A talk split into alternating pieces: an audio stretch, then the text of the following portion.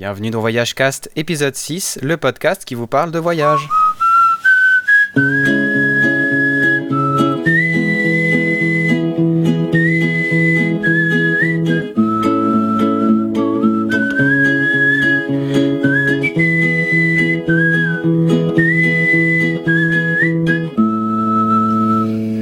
Et bienvenue dans cet épisode 6 où nous parlerons avec euh, Fabrice des voyages en avion dans la première partie.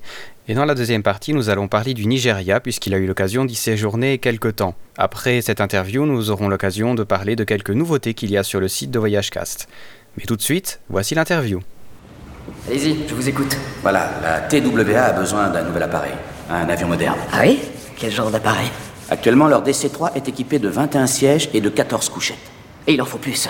Ils veulent 50 sièges, mais ils veulent aussi un plafond à 12 000 pieds. Non. Non, 20 000. Réfléchissez, Jack, à 20 000 pieds, qu'est-ce que vous avez? Moins de turbulence Parce que vous êtes au-dessus des nuages. Jack, il faut voler au-dessus des nuages. 1% seulement de la population américaine a mis les pieds dans un appareil commercial. Pourquoi? Ils chient dans leur froc, Jack, et ça c'est normal.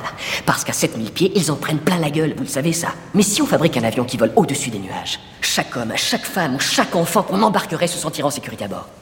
Un appareil capable de voler juste en dessous de la stratosphère, de traverser le pays, de traverser le monde. C'est ça l'avenir de l'aviation. Alors, bienvenue sur VoyageCast, ici Jonathan, je suis en compagnie de Fabrice aujourd'hui. Salut Fabrice. Salut Jonathan. Alors, comment ça va? Bah, très bien, très bien, c'est l'été. Oui, enfin, à part pour les températures, comme on l'a dit, c'est pas tellement l'été. Enfin bon, toi, on va, j'espère que tu vas nous apporter un peu d'été avec tes voyages. Est-ce que tu peux nous dire euh, ben, quel est ton rapport avec les voyages? T'as un blog à ce qui paraît. Voilà, alors je suis, euh, suis l'auteur du blog Instinct Voyageur et euh, en fait je suis blogueur voyageur. C'est en fait devenu mon métier depuis, euh, depuis un an puisque j'en vis. Et euh, donc voilà, je passe un peu depuis un an mon temps entre la France et pour le moment l'Amérique du Sud. Et j'essaye voilà de faire partager mes, voyages à travers mon blog, à travers récits, conseils pratiques, etc. Et j'ai aussi un deuxième blog qui est plutôt spécialisé, qui est spécialisé sur les voyages en avion, qui s'appelle Prendre l'avion. D'accord, intéressant. Oui, alors je connais assez bien les deux blogs. Hein, c'est un voyageur. Hein, si vous avez jamais été, ce qui serait un peu bizarre vu que tu as quand même pas mal de trafic, eh ben allez-y vraiment. Il y a vraiment énormément de, de conseils. Je conseille notamment à Atypique hein, la méthode pour voyager euh, en sécurité. C'est très bien. C'est un livre que tu as écrit. Hein. Ouais, voilà, c'est mon premier guide euh, que j'ai lancé fin mai et qui porte donc sur la sécurité en voyage, la sécurité des biens, des personnes et aussi des données. Voilà, c'est un, c'est un, un ouvrage, un livre électronique euh, qui est assez, je pense, qui, re- qui est assez euh, complet, je pense, sur, euh, sur le thème. Oui, exactement. Alors allez-y, c'est gratuit. Hein. Non, en fait, Atypique, c'est un, un PDF qui est payant, c'est un guide payant. Et par contre, sur mon blog, vous, vous pouvez trouver euh, des e-books qui sont gratuits, notamment le Manifeste du voyageur et un autre e-book aussi qui est très sympa qui s'appelle 12 voyageurs qui ont franchi le pas. Et en fait, c'est un e-book un e-book qui regroupe 12 interviews en fait de, de personnes, de gens qui ont qui ont fait un tour du monde, un long voyage et, qui racontent un peu ce que ce voyage, ce que le voyage leur a, leur a apporté en fait. Alors voilà, c'est ces deux-là que j'avais lu. Et j'en ai lu un troisième, c'est un peu de, ça qu'on va parler aussi. On va parler de l'avion un peu. Parce que finalement, quand on voyage, bon, il y a d'autres alternatives, bien sûr. hein. Il y a, a l'autostop, par exemple, le bus, euh, le bateau. Mais l'avion est quand même un, un des moyens les plus utilisés. Et tu as écrit euh, le carnet de vol, hein, qui est euh, assez intéressant, comment trouver son billet et voler moins cher. Voilà, ouais. Et euh, oui, donc c'est un e-book que j'offre gratuitement sur, euh, sur mon blog Prendre l'avion et qui et sur lequel en fait on trouve quelques des conseils pour euh, pour trouver un billet d'avion moins cher. Et donc voilà, puisque c'est quand même le principal souci de beaucoup de voyageurs, puisque l'avion c'est souvent la comment dire la, porte d'entrée vers l'ailleurs et, et souvent ça a un certain coût. Ouais, ben c'est surtout que l'Amérique du Sud, on peut vivre avec quoi 3-4 dollars par jour si vraiment on abuse, mais euh, l'avion, euh, ça reste quand même le gros trou dans le budget, quoi. Ouais, toujours, ouais. ouais. Alors toi, bah, sans forcément paraphraser ton livre, quand même que les gens aillent le lire, mais euh, tu utilises quoi toi? Tu utilises des comparateurs de vol? Tu vas plutôt dans une agence de voyage? Tu t'arranges comment? Parce que toi, ben, tu es obligé de limiter les coûts aussi, hein, tu es indépendant, donc faut faire attention. Alors moi, j'utilise en général deux com- basiquement j'utilise deux comparateurs de vol sur internet qui s'appellent euh, Skyscanner et Kayak. il y en a d'autres comparateurs de vol, mais bon, c'est ceux que je trouve les plus efficaces. Et ma méthode, en fait, c'est que donc j'utilise ces deux moteurs de recherche sur la destination. Je compare entre les deux pour voir quel, euh, quel est le billet le moins cher. parfois c'est kayak, parfois c'est Skyscanner, ça dépend un peu les destinations et les moments. En général, j'essaye de, de, chercher le billet euh, dans la nuit parce que souvent il y a des frais de dossier.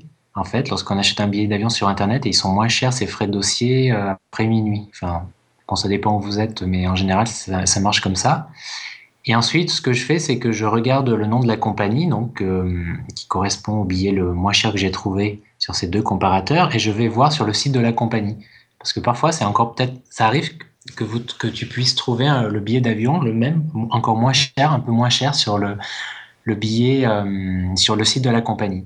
Euh, donc voilà, et puis j'essaye de, bon, comme dans beaucoup de choses, euh, il faut anticiper, c'est un peu le maître mot, donc j'essaye d'acheter mon billet entre 50 et, bon, généralement on dit que c'est entre 50 et 70 jours avant, au moins, pour avoir les meilleurs prix. Bon, ça dépend un peu, hein, c'est un peu plus compliqué.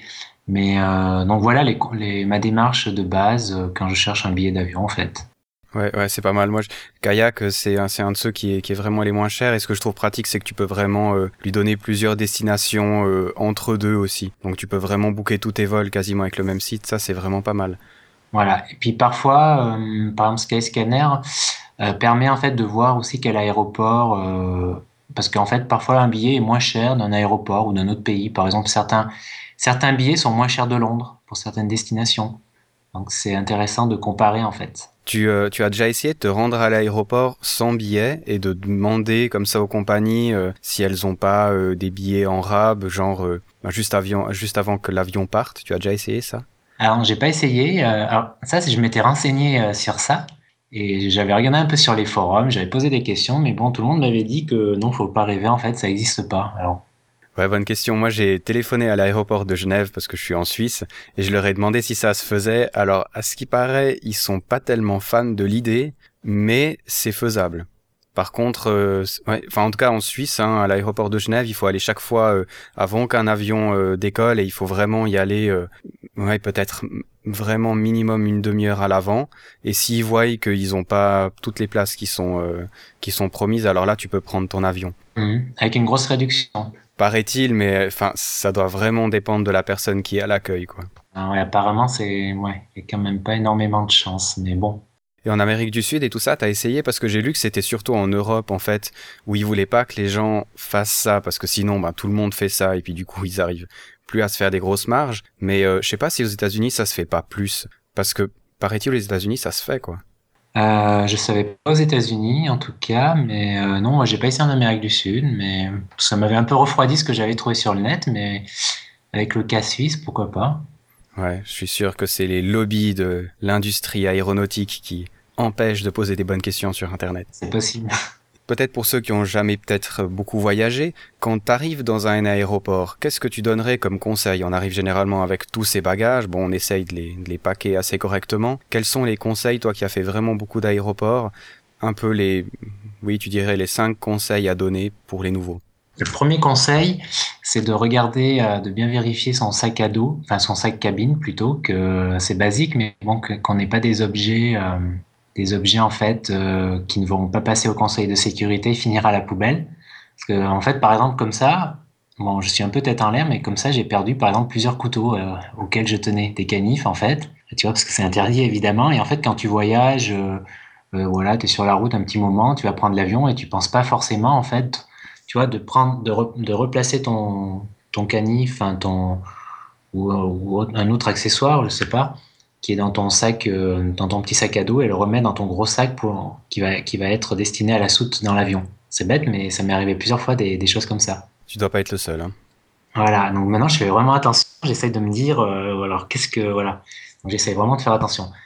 Ensuite, euh, oui, je suis pas le seul parce que dans les points des contrôles de sécurité, à chaque fois, il y a une pile d'objets qui finissent dans les sacs. la deuxième chose, au niveau de la sécurité, par exemple, si dans, dans des aéroports, euh, on va dire, euh, moins européens, est-ce qu'il y a des choses à regarder, des, des choses à se méfier un peu? Parce qu'on arrive souvent avec tout son matériel et c'est un peu le moment où c'est facile de se faire tout voler, non? Ouais, alors ça c'est plutôt à l'arrivée. Je dirais que toujours être un peu vigilant, je pense. Euh, en fait, quand tu vas chercher tes bagages, enfin, ne pas trop tarder pour aller pour aller au dépôt. Je, je, me rappelle jamais le nom parce que c'est toujours en anglais. Ouais, enfin là, là où tu dois attendre jusqu'à qu'ils sortent de l'avion pendant quelques pendant quelques temps, quoi. Mais pas être aux toilettes quand elles sortent, je suppose. Non, ne pas trop tarder, ne, parce que je parce que dans certains pays, il y a voilà, il y a des sacs qui disparaissent voilà, euh, à cause de cela. Donc ne pas, voilà, ne pas trop, euh, ne pas trop tarder. Ensuite, toujours un peu euh, dans le même ordre d'idée, c'est aussi pas mal, je pense, de comment dire, de distinguer son sac, de le, parce que en fait, surtout les sacs à dos, mais les valises un peu pareil, ils se ressemblent tous, hein, plus ou moins. Par exemple, le sac Quechua, là, le grand 80 litres, c'est la même couleur, etc.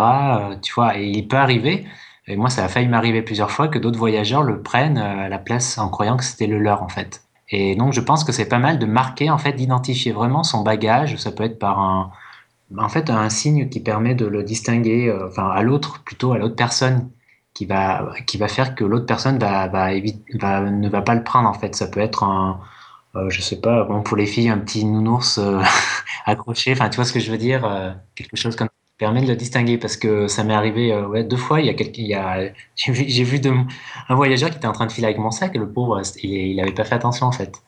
Voilà, parce que tous les sacs quand même se disent, enfin, se ressemblent beaucoup quoi. Ou alors acheter les seuls qui sont roses avec une Hello Kitty dessus. Voilà, ouais, euh, etc. Enfin, des choses comme ça. Ensuite, toujours, bon, là on est toujours un peu dans la sécurité, mais euh, toujours aussi essayer, surtout pour les sacs à dos, euh, de mettre les objets évidemment les, les, plus précieux bien enfouis, quoi, bien cachés au fond, au milieu, etc. Ouais, histoire que ça soit pas visible, je pense. Hein, en tout cas, ça c'est sûr. Facilement accessible, euh, etc. Parce que bon, c'est assez connu que les bagagistes, voilà, ça vole. Hein. Même, je me rappelle, il y a quelques années à Roissy-Charles de Gaulle, ils, ils, avaient arrêté tout un réseau de, de bagagistes qui volaient. Donc, enfin, c'est juste des petites précautions. Ouais, peut-être pour les bagages, une dernière précaution, c'est en tout cas de pas les fermer à clé parce que la douane euh, ou, ou sous le contrôle de sécurité, s'ils voient quelque chose de fermé, ils vont l'ouvrir. Et moi, j'ai vu des, j'ai vu des valises euh, arriver qui, avaient été mais démolies pour qu'ils regardent ce qu'il y avait dedans. Et je me dis, le pauvre voyageur qui arrive avec ça, c'est intransportable, quoi. Ouais, en effet, ouais. Puis, euh, mettre un cadenas, souvent aussi, ça, Enfin, si c'est pas le, la douane qui détruit la valise, ça peut être aussi tentant euh, pour certaines personnes peut-être de voir des cadenas. Tu peux te dire, ah, tiens, il a mis un cadenas. Bon, ça, ça se discute. Mais... Peut-être au sortir de l'aéroport aussi, je sais pas si c'est dans d'autres pays la même chose, mais en Inde, tu as plusieurs bureaux qui sont euh, à moitié officiels et en fait, t'en as seulement un qui propose des bons prix pour les taxis, etc. Et t'as tous les autres, ils te proposent des trucs mais hallucinants, quoi, genre 300 euros pour t'amener à Delhi et c'est c'est genre à 10 minutes de voiture, quoi. Je sais pas si c'est la même chose dans d'autres pays ou si c'est simplement en Inde que c'est le foutoir, je sais pas. Disons que d'une façon globale, euh, les aéroports, il y a pas mal d'arnaques autour des aéroports, comme de comme autour de tous les ce qu'on appelle les terminaux de transport, tu vois, surtout à l'arrivée. Et en effet, entre dans certains pays, par exemple, tu peux trouver des faux taxis ou, bah, ou simplement un taxi qui va, qui va te faire payer beaucoup plus, euh, etc. Et donc là, une chose qui est importante et que je fais toujours euh, quand j'arrive dans un, surtout dans un nouveau pays, c'est vraiment à l'arrivée de prendre mon temps, tu vois. Tu vois, de pas me précipiter dehors pour chercher un taxi. Enfin, tu vois, d'avoir un peu le temps d'atterrir, tu vois, de regarder autour de moi, de, tu vois, de réfléchir, de comparer. Enfin, c'est, ça peut sembler logique ce que je dis, mais euh, quand tu arrives avec le décalage horaire, dans un pays tropical, il fait chaud, etc. Tu vois, t'es un peu, parfois un peu à l'ouest, quoi. Ouais, t'es, t'es complètement largué. Ouais. Regardez aussi où vont les locaux, parce que souvent eux, ils sont quand même beaucoup moins à voir que nous. Donc voir euh, si t'as si, t'as été dans, l'aéroport ou dans l'avion avec euh, genre en Inde avec des Indiens, bah regarder où eux ils vont chercher le taxi. Hum, donc voilà quelques conseils ouais, à l'arrivée. Euh, prendre son temps, tranquille, bien regarder autour de, soi. Et puis souvent, en plus, à l'aéroport, c'est quand même assez souvent full. Enfin, il y a plein de monde qui vont et viennent et qui vont et viennent. Et, et voilà, je pense c'est important de, prendre un temps pour se poser. Et pour l'avion, alors toi qui as pris beaucoup d'avions différents, tu aurais des conseils à nous donner euh, ben, Quoi prendre dans l'avion avec soi, par exemple? Alors si c'est un vol si c'est un vol long courrier, euh, un vol long courrier, bon, évidemment de la lecture, Euh, quoi d'autre? Euh, Des boules caisses, très important. Très important, surtout si, si le voisin c'est un ronfleur. Euh, ensuite, des écouteurs. Déjà, pour écouter de la musique si, si, si tu as un iPhone ou, ou, quelque, ou, autre. Mais aussi parce que dans certaines, pour certaines compagnies, en fait, l'achat, pour regarder un film par exemple sur, sur ton écran, tu vois, il faut acheter des écouteurs et c'est payant. Donc, ça arrive. Donc, toujours avoir une au moins ouais, une paire de une paire d'oreillettes. Quoi d'autre euh... Je sais pas, peut-être pour euh, pour se tranquilliser quand on est dans l'avion, parce que moi j'ai pas peur de l'avion, toi je pense maintenant en tout cas plus. Mais comment est-ce qu'on fait pour se pour se relaxer avant? Le mieux c'est de prendre un peu possession du vol, c'est-à-dire se renseigner sur euh, sur le vol, combien de temps il dure, sur l'avion, etc. Peut-être même en parler euh, au personnel de bord, tu vois, parce que eux, ils ils sont formés pour cela, ils vont te rassurer, etc. Bon, ça c'est peut-être un peu extrême, c'est vraiment si, pour la personne qui a peur euh, vraiment euh, de l'avion. Mais euh, bon, sinon, si tu es pas, si tu es juste pas très rassuré, le mieux en fait, c'est de ne pas y penser, de t'occuper l'esprit, bah, donc en plongeant, en te plongeant dans, dans la lecture d'un bon bouquin, etc. Voilà, ou discuter avec ton voisin s'il est sympa. Ah, mais c'est pas toi qui avais écrit un billet là-dessus d'ailleurs sur ton blog? Ouais, parfois on fait des rencontres sympas, ouais. Ouais, et puis parfois on se dit pourvu que ce soit pas un vol de 24 heures. Voilà. Ok, tu as déjà pu aller dans la cabine du commandant, aller vraiment voir. Euh... Malheureusement, euh, j'aimerais bien là, euh, j'aimerais bien, j'aimerais bien, j'espère bientôt. D'ailleurs, je connais une copine, une amie qui sort avec un, un pilote là. Elle m'a promis de, de m'arranger cela sous peu, mais bon, il va falloir trouver l'occasion. Mais mais bon, blague à part, il il paraît qu'on peut demander, euh, enfin, il y a toujours une possibilité, si tu demandes euh, gentiment, etc., de, de, voir la cabine. Enfin, tout le monde, enfin, du moins, je pense que c'est une bonne, une bonne idée d'essayer. Ouais, si tu voles beaucoup, il y en a peut-être une fois un qui va te dire oui, hein, pourquoi pas Ouais, non, euh, il y a moyen d'essayer, ouais. Enfin, il paraît que ça se fait parfois, mais bon, c'est très rare, mais je veux dire, t'as rien à enfin, de toute manière, on n'a rien à perdre d'essayer. Et t'as déjà essayé les, les classes plus hautes, les first et tout ça? Ah non, jamais essayé. Jamais essayé. Ah. T'as jamais réussi à te surclasser alors?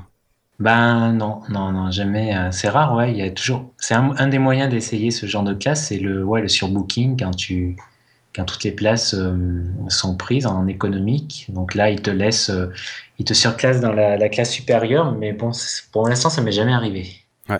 D'ailleurs, c'est peut-être une question ça toi, t'arrives longtemps à l'avance pour tes vols ou un peu à la dernière minute? Parce que moi, j'ai toujours peur de louper l'avion, alors j'arrive toujours une heure et demie à l'avance, mais finalement, ça sert à rien. Euh, t'attends, t'attends, t'attends, ça sert à rien. Et tu vois des mecs qui arrivent cinq minutes à l'avance et ils passent en deux minutes ce que toi t'as passé en, une heure et demie. C'est quoi ton conseil là-dessus? En fait, euh, le conseil, euh, moi, j'aime pas faire la queue en fait. Donc, soit j'arrive tôt, soit j'arrive un peu tard. Comme ça, t'évites la queue. Donc, moi, c'est mon conseil. C'est pas plus à toi. Je me disais peut-être en arrivant un peu en retard, tu vois, euh, enfin pas vraiment en retard quand l'avion il est déjà en train de chauffer, mais style s'ils ont fait un peu du surbooking, tu vois, il y a peut-être moyen de. Ouais, là c'est un moyen aussi. Euh, ouais, alors tout à fait. Là, si tu t'enregistres en dernier, il y a une chance, euh, il y a toujours une chance que l'avion soit en surbooking et donc que soit tu sois surclassé, soit même, soit même ce qui est pas mal en fait, peut-être même mieux en fait que la compagnie t'offre t'offre la nuit d'hôtel et, euh, et le, donc une place sur le vol du lendemain. Et avec ça, en plus, normalement, surtout si en Europe, une indemnité. Ouais, c'est bien que tu parles de ça. Ça me fait penser, toi, tu as déjà eu à prendre des vols quand il y a eu des grèves? Parce que ça, c'est quand même un gros problème pour les... Pas, pas vraiment pour les grands voyageurs, parce qu'on part en principe quand personne ne part, mais genre pour les, pour les sessions de Noël ou vraiment juillet-août, où généralement ils profitent de faire des grèves. T'as déjà eu ça? Euh, Ouais, une fois, j'ai eu un vol annulé à cause d'une grève. Et alors? Et alors, ça a été la galère pour me faire rembourser. Hein. Ah ouais, sérieux? Ah ouais, ça a mis, euh, ça a mis un, an, un, mois et demi, un mois et demi, deux mois, non, deux mois. Et euh, mais il a fallu, euh, tu vois, euh, voilà, échange de mails, coup de téléphone, ensuite lettres recommandées, menaces, pour qu'il me rembourse, quoi, totalement. Ah bon, d'accord. Alors moi, j'ai eu, j'ai eu le cas quand j'ai été en Afrique. Et j'ai eu ma chambre d'hôtel payée et puis le billet total le coût total du billet payé aussi. Euh, moi, j'ai eu qu'à envoyer une lettre en fait. J'ai pas eu autant de problèmes que toi. J'ai peut-être eu de la chance, mais en tout cas, euh, dites-vous bien, euh, ceux qui vous nous écouter, quand on vous annule un vol, vous avez le droit d'être indemnisé. Donc surtout ne croyez pas quand ils vous disent ah non c'est compliqué, il faut juste prendre un autre vol, etc. Ils doivent vous rembourser le billet, donc faites-le. Ils ont qu'à apprendre à bien bosser s'ils veulent pas avoir à rembourser des milliards d'euros quoi. Donc voilà les quelques conseils sur l'avion. On va pas s'étendre là-dessus. Je vous conseille en tout cas d'aller sur le blog de, de Fabrice qui est vraiment très intéressant sur les voyages en avion. De toute façon, ce sera dans les notes de l'émission. Alors, on va parler maintenant d'un pays qui est pas vraiment touristique, mais où tu as été, le Nigeria. Alors, déjà, peut-être, qu'est-ce que tu as été y faire? Alors, Nigeria, ouais, le Nigeria, en général, on n'y va pas, on y va pas euh, rarement pour. Euh, on y atterrit rarement par hasard, parce que c'est un pays assez fermé et, euh, et qui est pas, qui est pas des plus, des plus safe. Et en fait, quand j'y suis allé, moi, c'était il, y a déjà ouais, il y a six ans, j'y suis allé en fait faire un, CV, ce qu'on appelle un, non, pardon, un VIA plutôt, un volontariat international dans l'administration. Donc c'était un contrat de travail en fait. Et voilà, un peu par hasard, tiens, j'ai postulé, j'ai postulé, j'ai été pris et donc eh j'ai passé 16 mois, 16 mois au, au sein de, du Centre culturel français de Lagos, la grande capitale, la grande ville du Nigeria. Ah ouais, d'accord, donc tu as vraiment passé beaucoup de temps. Et alors, ce que j'essaye de demander à tout le monde, quand tu sors de l'avion, ça ressemble à quoi le Nigeria? Alors ma première impression, je me rappelle vraiment comme si c'était hier, quand je sors de l'avion, il faisait, ouais, il faisait nuit. Quelqu'un était venu me chercher euh, avec une voiture de l'ambassade, etc. Et là, cette personne m'attendait et je suis sorti de l'aéroport. Et euh, là, la première impression, c'est l'impression de rentrer dans un four. Tellement il fait chaud, même, euh, même à cette heure de la nuit. Puis c'est de la chaleur, euh, voilà, c'est un pays euh, tropical, équatorial, enfin c'est une chaleur humide. Quand, moi c'était la première, c'était ma première fois dans un pays tropical, donc ça m'a marqué forcément. Et puis il y avait, euh, il y avait aussi une certaine, il y avait plein de monde qui attendait devant, de, devant l'aéroport et voilà, et on a pris la, la voiture, on s'est éloigné de l'aéroport et puis il y avait quelques kilomètres plus loin, il y avait un checkpoint de la police, un contrôle de la police et voilà, c'était le Nigeria. Et c'est un pays très militarisé, non? Enfin, ça sonne comme ça d'ici en tout cas. Euh, non, je, je dirais pas que c'est un pays vraiment spécialement militarisé, mais euh, euh, disons qu'il y a pas mal de contrôles de police, de la police fédérale, de la police locale sur les routes, à cause de l'insécurité entre autres. Enfin, entre autres, hein, c'est aussi de la corruption, tout ça.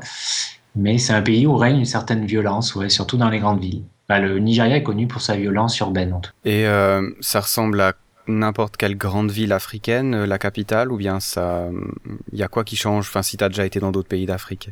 Alors, le Nigeria, euh, bon, il y a Lagos. Lagos, c'est pas la capitale politique du pays, c'est la capitale économique. Lagos, c'est en fait la capitale politique, s'appelle Abuja. C'est situé au centre du pays. En fait, c'est une ville qui a été créée un peu comme Brasilia au Brésil, c'est-à-dire qui a été créée, qui est sortie de terre, tu vois une ville récente qui n'est pas qui n'est pas vraiment africaine, enfin qui ne fait pas vraiment africaine dans le sens où, voilà, c'est des immeubles euh, modernes, des rues bien droites, ou, etc. Et euh, donc c'est pas très représentatif, mais Lagos, donc, qui est la capitale économique et la grande ville du pays, plus de 15 millions d'habitants, c'est une des plus grandes villes d'Afrique.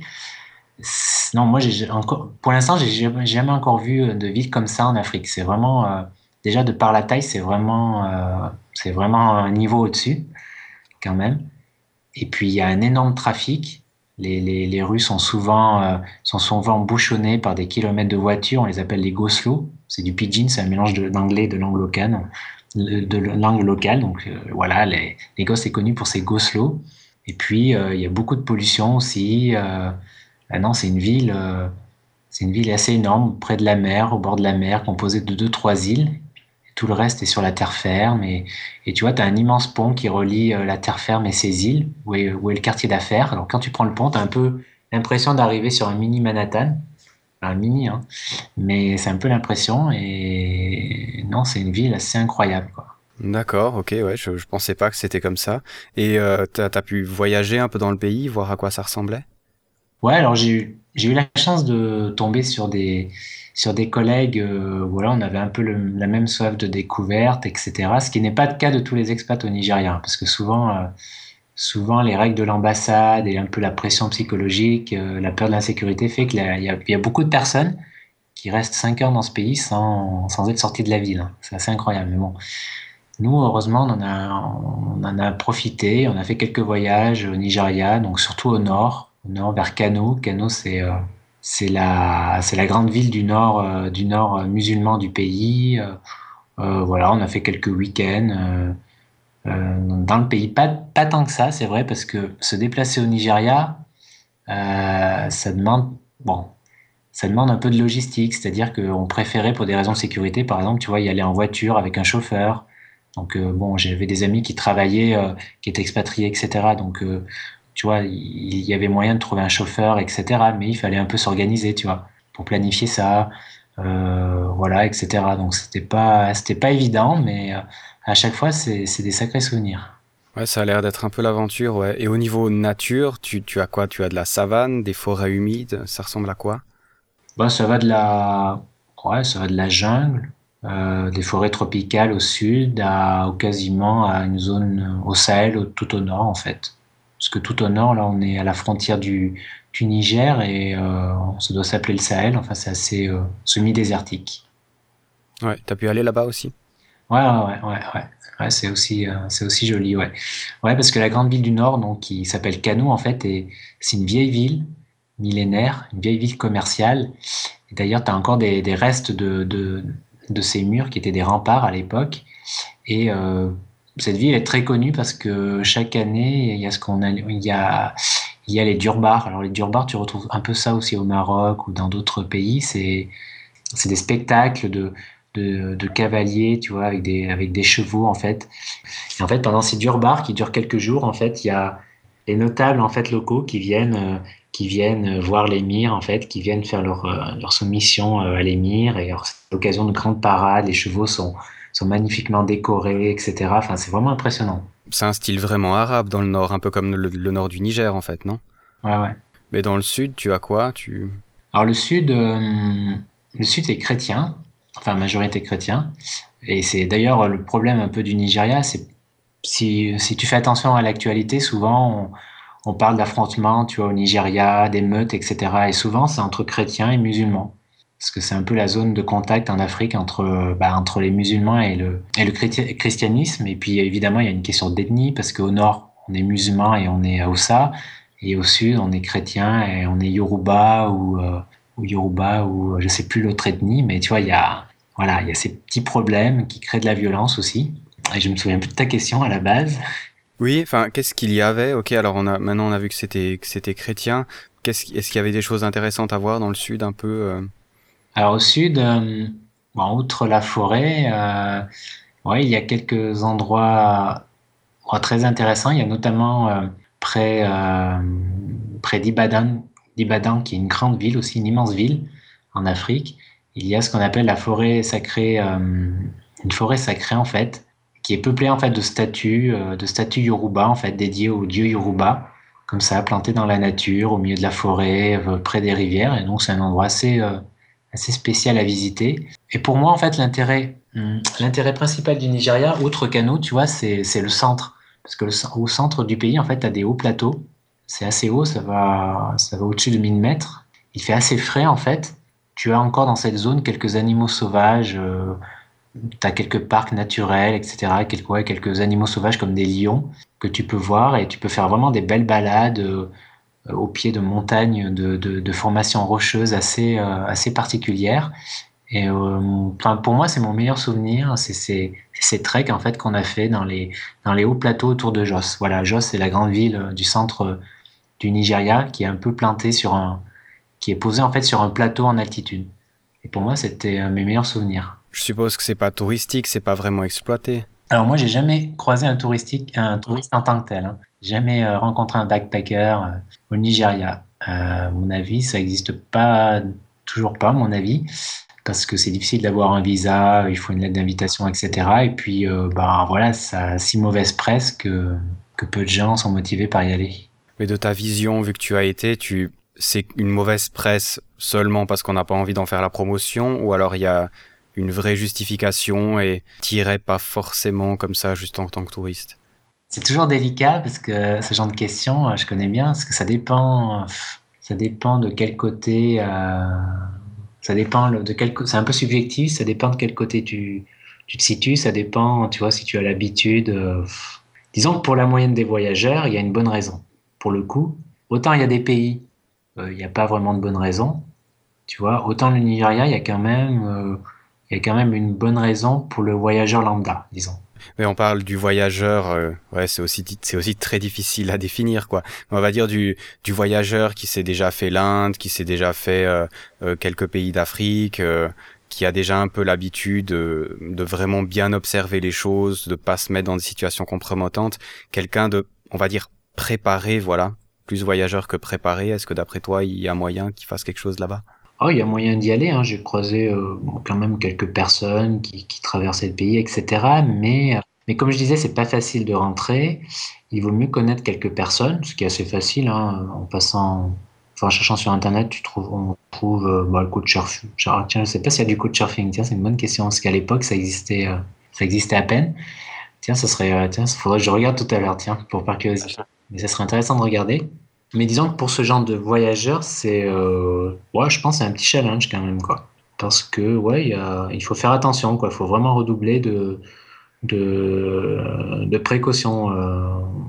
ça fait partie des pays, ouais, où il faut prendre le maximum de précautions. Et en même temps, tu peux tout à fait passer un super, euh, un super séjour, bien sûr, sans qu'il t'arrive rien. Mais, euh, mais tu vas pas au Nigeria, c'est sûr, comme tu vas en Asie du Sud-Est, euh, c'est pas pareil. Oui, enfin, quoi qu'en Asie, il y a aussi des, des voyageurs qui ont eu des problèmes. Hein. On peut en avoir partout. Hein. Bien sûr, mais au Nigeria, non, au Nigeria, c'est quand même spécial. Il faut vraiment. non, il faut vraiment. Alors, si tu évites les gosses encore et les grandes villes, voilà, bon, si tu vas dans la campagne, euh, c'est quand même beaucoup plus safe, quoi, beaucoup plus calme. Comme, euh, comme un peu partout, hein, tu vas me dire.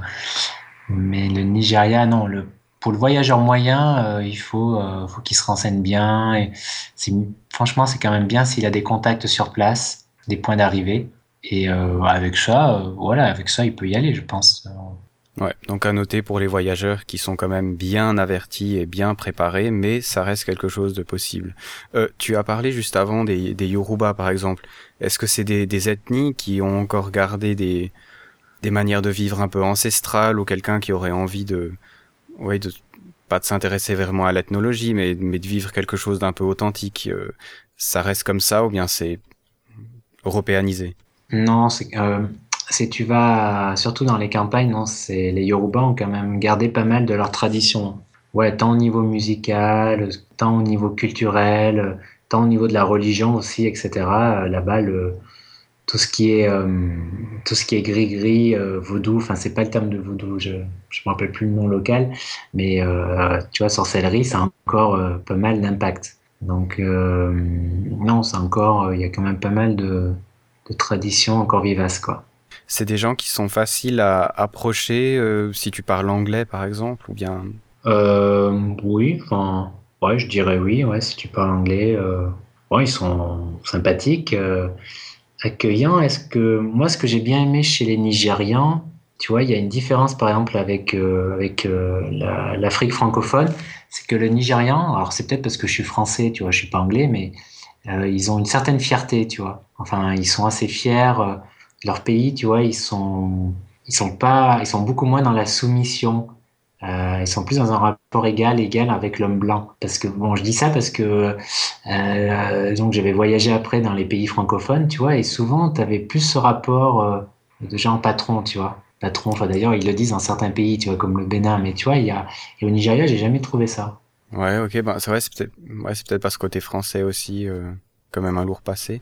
Ouais, j'aurais pas pensé à ça, mais c'est intéressant, ouais.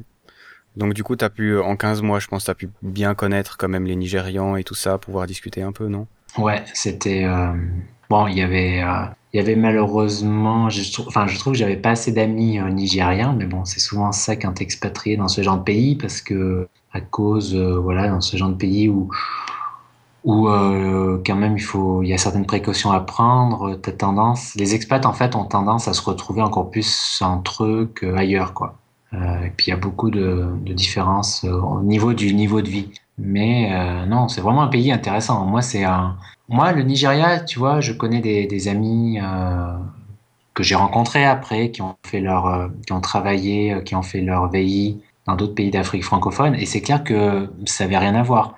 Tu vois, c'était beaucoup plus tranquille, beaucoup plus relax, etc. C'était euh, voilà, nous on allait parfois en week-end au Bénin, tu vois, on disait, c'était un peu comme le club Med. Enfin, c'était vraiment relax. Non, vraiment. Tu vois, dès que tu dès que tu passais la frontière du Nigeria, tu vois, c'était bon, c'était psychologique, mais tu étais tout de suite soulagé, tu vois. Tu te sentais tout, tout de suite bien et relax, tu vois, plus léger.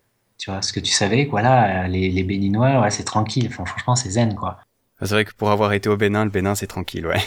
ouais. Donc, si tu connais, tu vois, c'est quand même. Moi, j'adore les Béninois, je me suis bien marré. Enfin.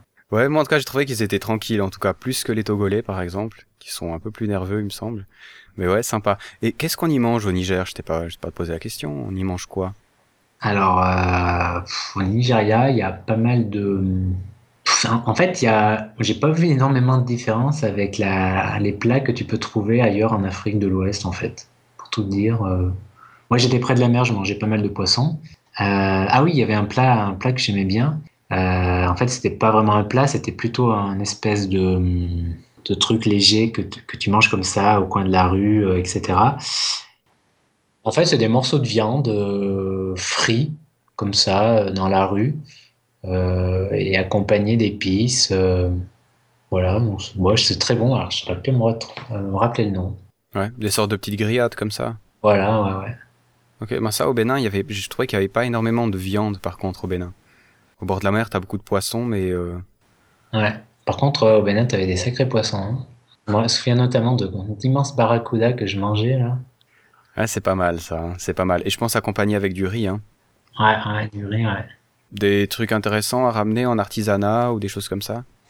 Alors en artisanat, il y a beaucoup de choses hein, au Nigeria. Hein. Beaucoup de choses. Euh, euh, notamment parce qu'il y a pas mal, euh, bah, il y a pas mal d'ethnies, tu vois, entre les Yoruba, comme je disais, les Ibo, voilà, les Ibo qui sont plus dans l'état du Niger et les Hausa au nord, il y a beaucoup de choses, beaucoup de masques africains, notamment Yoruba, tout ce qui est masque, il y a de quoi faire tout ce qui est euh, ouais, beaucoup d'artisanat à base de, à base de bois, euh, beaucoup de choses, quoi. notamment des coffres en bois, des beaux coffres en bois sculptés, si tu as de la place. Euh, non, il y a beaucoup de choses au niveau artisanat.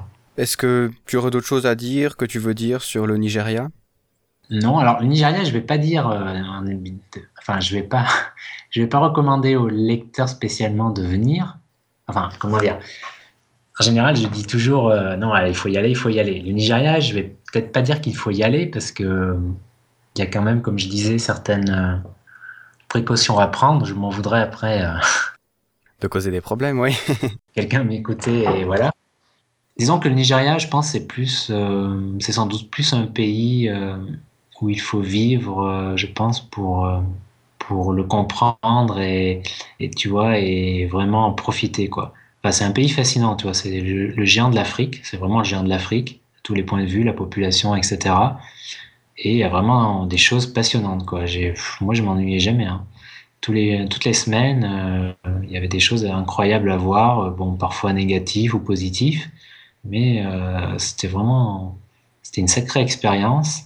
Et voilà, si d'aventure quelqu'un euh, trouve un poste ou a une opportunité au Nigeria, ben, pourquoi pas essayer. Ouais, mais voilà, il y a sûrement du, il y a peut-être du bénévolat ou du travail dans les ambassades à faire. C'est aussi un bon moyen de connaître un pays euh, euh, sans dépenser non plus des milliards. Euh, ça peut être une bonne idée. Hein. Ah ouais, tout à fait, ouais, ouais. Tu as écrit des choses sur le Nigeria sur ton blog? Alors, j'ai seulement un article pour l'instant sur Lagos, la grande ville du Nigeria. Et ouais, il faudrait que j'écrive plus, tiens. Bah, pourquoi pas? Bah, C'est vrai que c'est un pays où on n'écrit pas, pas grand-chose dessus. En tout cas, je vais faire un lien vers ton article. Alors, Fabrice, c'était vraiment euh, gentil de nous, nous parler du, du, voyage en avion et puis du voyage au Nigeria. Peut-être juste une question, il y a énormément de, de blogs sur le voyage, euh, dans le mien par exemple. Le tien, on va dire, qu'est-ce que c'est euh, Chaque blog, a une spécificité. Quelle est celle de ton blog? Est-ce qu'il y a quelque chose de spécial que tu aimerais faire passer par le biais de ce que tu écris? Moi, ce que j'aime à dire tout d'abord, c'est que Instinct Voyageur, c'est plus un blog sur le voyage qu'un blog de voyage. C'est-à-dire qu'un blog sur le voyage, c'est-à-dire que je parle pas mal, je pense, de l'esprit du voyage. Tout ce qui tourne autour ouais, de l'esprit du voyage. Et en fait, le message que j'essaie de faire passer sur Instinct Voyageur, c'est, euh, outre bien sûr que voyager ne coûte pas aussi cher que ça, etc., etc. Le message euh, aussi que j'essaie de faire passer, c'est qu'un voyage au long cours, donc un long voyage, euh, voilà, c'est quelque chose que je pense vraiment que tout le monde devrait faire au moins une fois dans sa vie. Parce que ça apporte vraiment euh, des choses incroyables. C'est vraiment un enrichissement. Parfois, ça peut même vraiment changer une vie ou du moins permettre un certain recul sur sa vie. Et ça, c'est vraiment le, ouais, la philosophie d'Instinct Voyageur. C'est allez-y, franchissez le pas. C'est le slogan du, blog. C'est parce que bon, évidemment, euh, surtout pour ceux qui ont qui l'ont jamais fait. Parfois, je reçois des mails, tu vois, de lecteurs, etc., euh, qui, me font part de leurs doutes et de leurs interrogations. C'est quelque chose qui, qui n'est pas facile à faire. De, je sais pas, par exemple, si tu pars six mois ou un an, de lâcher tout, etc., pour, pour partir, si tu l'as jamais fait, c'est quelque chose qui est impressionnant. Beaucoup de monde sont passés par là, et moi aussi.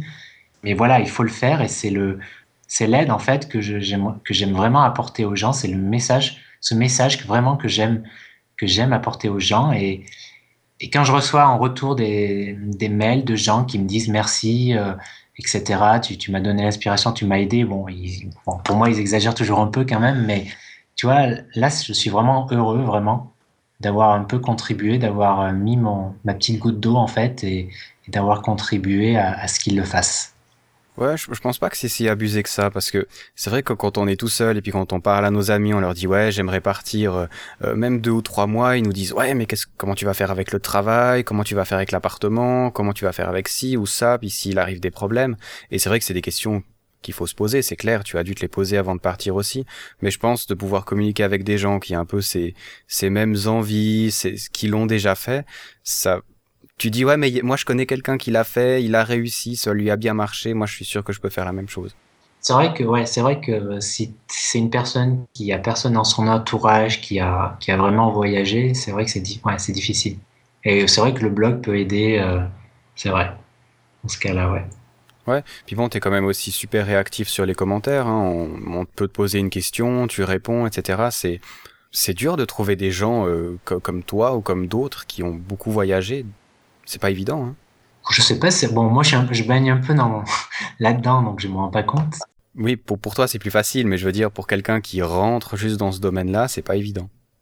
En tout cas, moi, je me fais vraiment une, euh, une règle de répondre à tous les mails que je reçois euh, et d'y répondre, quoi. J'estime que la personne, elle a pris de son temps pour m'écrire et parfois pour me poser des questions. Euh, voilà, je, je me fais vraiment une règle d'y répondre. Voilà, c'est pour ça que j'aime bien le blogging, c'est pour ça que j'aime bien les podcasts. Il y a cette proximité qui, qui est vraiment géniale, quoi. Qui nous montre qu'Internet, ça sert pas qu'à regarder des vidéos de chats qui font les imbéciles. Voilà, entre autres. ok. en tout cas, merci beaucoup d'avoir pris du temps pour moi aussi, d'avoir pris du temps pour les auditeurs. C'était vraiment très intéressant. J'espère qu'on vous aura donné l'envie d'aller au Nigeria, même s'il faudra peut-être attendre quelques années euh, on espère pour que les musulmans et les catholiques arrêtent de se taper dessus. Après quelques milliers d'années, il faudrait qu'ils arrêtent. Et euh, j'espère que ça va sauver un jour et que comme ça, on pourra profiter de l'expérience de Fabrice pour y aller. Ben, merci Jonathan pour, euh, pour cette entrevue. C'était très sympa. Et puis ben voilà, j'espère que j'aurai donné euh, encore plus envie à, à certains de franchir le pas. Eh ben, sans aucun doute, et sans aucun doute qu'on se recroisera quelque part. Comme on dit, on sait pas où, mais ce sera quelque part sur Terre. Allez, ciao, bonsoir. Merci, salut. Tu coupes ici. C'est le cœur. Bouilli, il soigne l'hypertension. Ça soigne le diabète et toutes les maladies. Les Nigérians consommaient des parties de cordes aliens. Ils pensaient qu'en procédant ainsi, ils acquéreraient leur pouvoir qui leur permettrait de se servir de leurs armes. Tu dois les manger et leur pouvoir vivra en toi.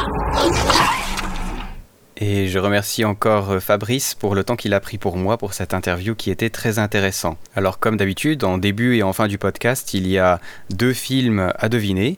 Euh, je vous laisse le faire. Pour euh, ceux que ça intéresse, eh bien j'enverrai des cartes postales de la Suisse à celui qui arrive à me deviner les deux films. Euh, bien sûr, ma sœur et mes parents euh, ont l'interdiction de jouer vu qu'ils savent euh, quel film j'aime et qu'ils ont une très bonne connaissance cinématographique. Alors pour les nouveautés sur le site, ceux qui se sont rendus sur celui-ci euh, durant cette semaine ont probablement vu qu'il y avait une nouvelle rubrique qui s'appelle la bibliothèque 2.0. Alors j'ai écrit un assez long billet dessus, donc je vais pas y revenir trop longtemps. Le but, c'est de pouvoir s'échanger nos livres de voyage, que ce soit nos guides, genre Lonely Planet ou Routard, qu'on achète généralement avant de partir, et puis une fois qu'on est revenu, on n'en a plus besoin, on les laisse traîner quelque part. Eh bien pourquoi pas se les échanger sur Internet Ça nous permet d'économiser un peu d'argent et puis de pas gaspiller euh, tout ce papier. Par ailleurs, on peut aussi s'échanger des livres qui parlent de voyage, sur les grands voyageurs, sur des pays spécifiques, en restant quand même sur le thème du voyage parce que je veux pas que ça devienne une bibliothèque énorme. Mais euh, ben voilà, de pouvoir euh, s'échanger tout ça dans la bonne humeur. Et puis euh, vous verrez qu'il y a déjà quelques titres qui sont mis à disposition. je vous laisserai encore une fois aller sur la page. C'est tout très bien expliqué. Vous pouvez avoir contact avec moi pour mettre à disposition les livres ou pour les demander. Alors j'espère que cette idée vous intéressera, que vous pourrez mettre à disposition vos livres ou les retirer. moi j'ai trouvé que c'était une bonne idée, je suis peut-être le seul, on verra avec le temps si ça marche ou pas. En tout cas, merci d'avoir écouté ce podcast. Je vous donne déjà rendez-vous pour euh, ben, dans deux semaines.